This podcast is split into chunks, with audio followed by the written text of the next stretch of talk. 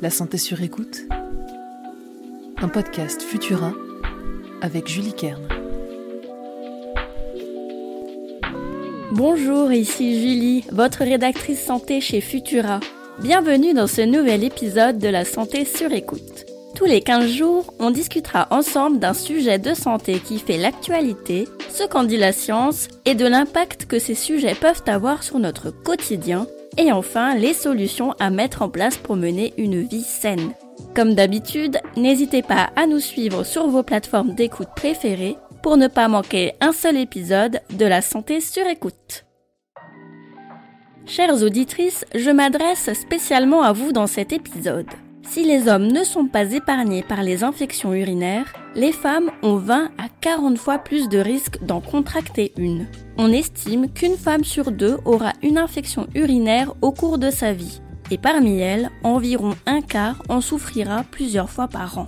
Pour se débarrasser de cette infection qui cause des douleurs au moment d'uriner, le médecin vous prescrira une cure d'antibiotiques.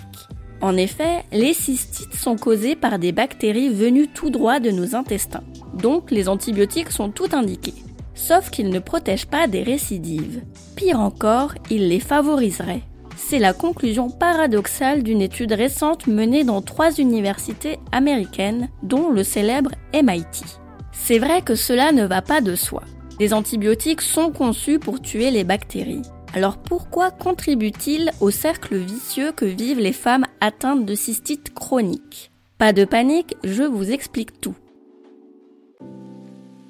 Vous avez raison, les antibiotiques tuent les bactéries qui nous rendent malades, mais aussi celles qui sont bénéfiques.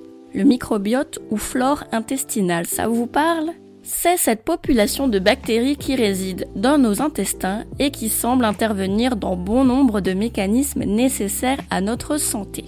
C'est un sujet de recherche très dynamique en ce moment et on pourra en reparler si cela vous intéresse.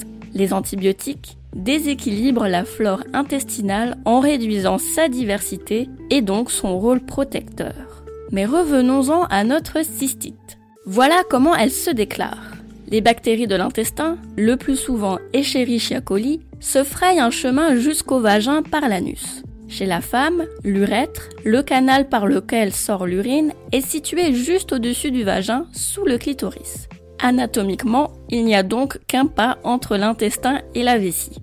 Les bactéries étrangères s'y installent au détriment du microbiote urinaire et provoquent des douleurs à la miction et infectent les urines qui peuvent changer de couleur. L'étude dont je vous parlais juste avant conclut que les femmes atteintes de cystite chronique ont un microbiote moins divers, peut-être à cause des traitements antibiotiques qu'elles prennent, mais aussi des marqueurs de l'inflammation plus élevés que les femmes qui ne sont pas concernées.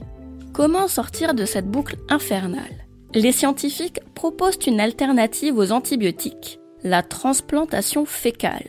En gros, il s'agit de restaurer le microbiote des femmes atteintes de cystite chronique en leur greffant celui d'autres personnes en bonne santé pour espérer qu'il retrouve sa fonction protectrice et limite les récidives.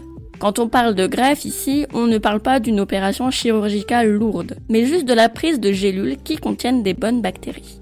Tout cela doit encore être prouvé par des essais cliniques en bonne et due forme, mais l'approche permettrait de se passer d'antibiotiques si elle est efficace.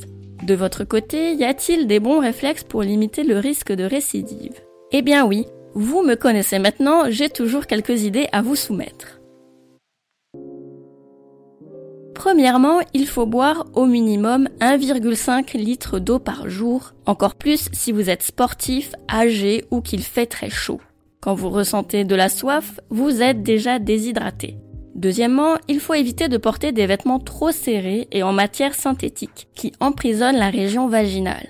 Les cystites apparaissent fréquemment à la faveur d'un rapport sexuel. Il est conseillé d'uriner avant et après pour éviter que les potentielles bactéries intestinales ne stagnent trop longtemps dans l'appareil urinaire. Enfin, une bonne hygiène intime ne fait de mal à personne, tout comme garder sa santé sur écoute. Merci d'avoir passé ce moment avec moi. Vous trouverez les sources de cet épisode dans la description pour vous forger votre propre avis. N'oubliez pas que les informations partagées pendant cette capsule audio ne se substituent pas à un diagnostic médical émis par un médecin. Si vous avez le moindre doute concernant votre santé, n'hésitez pas à consulter un professionnel. Pour soutenir notre travail et améliorer notre visibilité, abonnez-vous et partagez ce podcast autour de vous. On se retrouve bientôt pour le prochain épisode de La santé sur écoute. À la prochaine!